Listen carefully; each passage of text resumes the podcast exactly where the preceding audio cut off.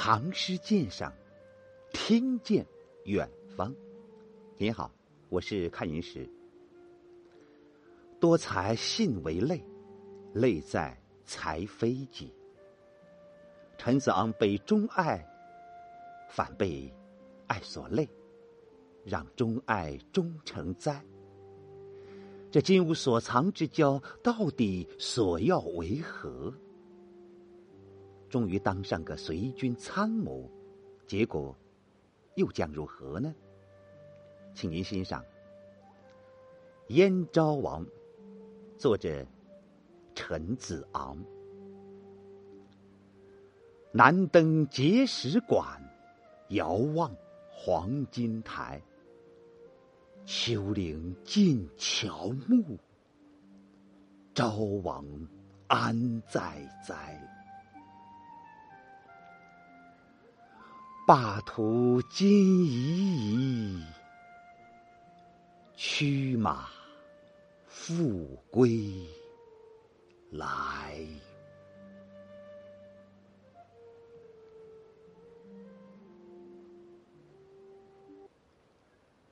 这首诗乍读起来平淡无奇，但细想却含蕴深广。万岁通天二年，武后派建安君王武攸宜北征契丹，陈子昂随军参谋。武攸宜出身清贵，全然不晓军事。陈子昂屡献奇计，却不被理睬，慨切陈词，反遭贬斥。西蜀军曹，也就是当了一个小分队长。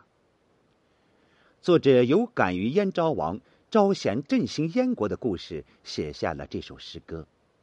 燕昭王是战国时燕国的君主，公元前三一二年执政之后，广招贤士，使原来国势衰败的燕国逐渐强大起来，并且打败了当时的强国齐国。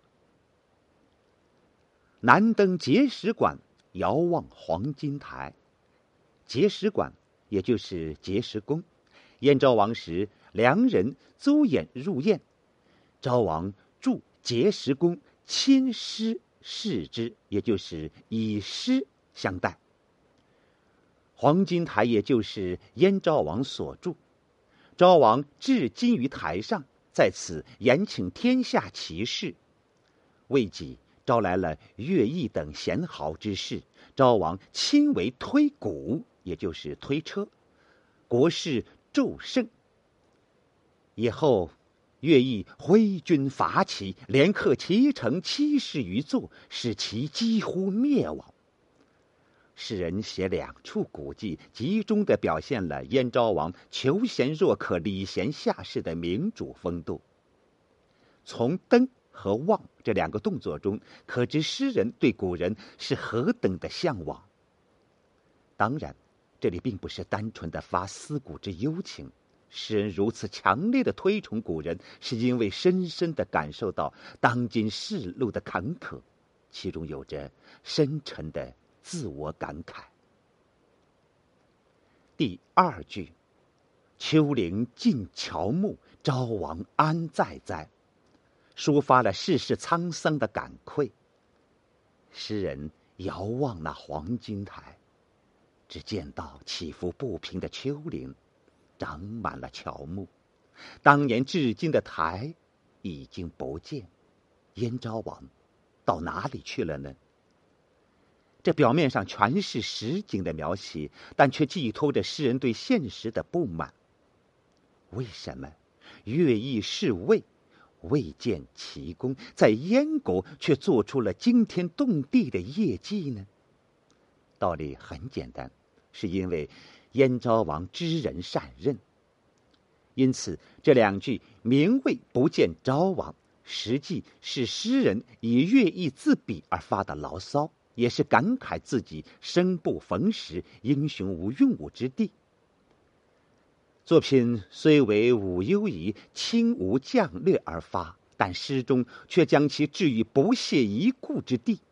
从而更显示了诗人的豪气雄风。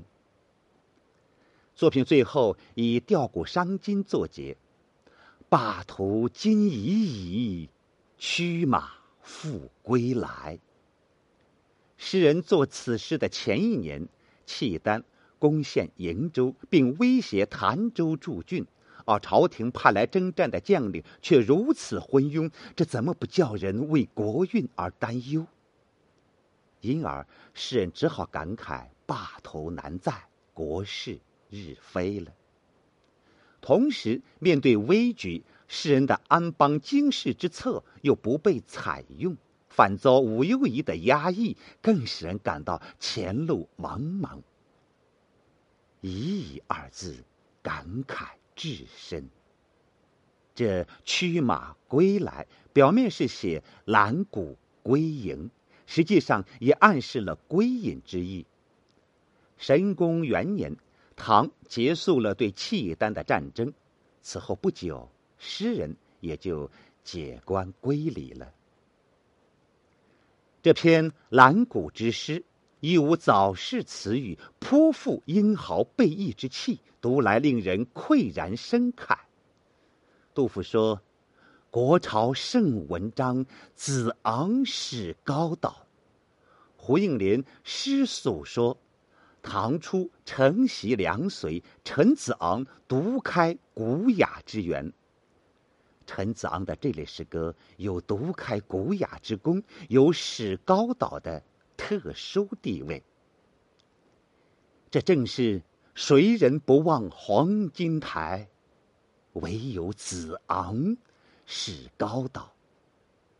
可惜终有归隐意，满腹的文韬武略，赋予谁？咱们下回听听子昂那旷世绝唱《登幽州台歌》。谢谢。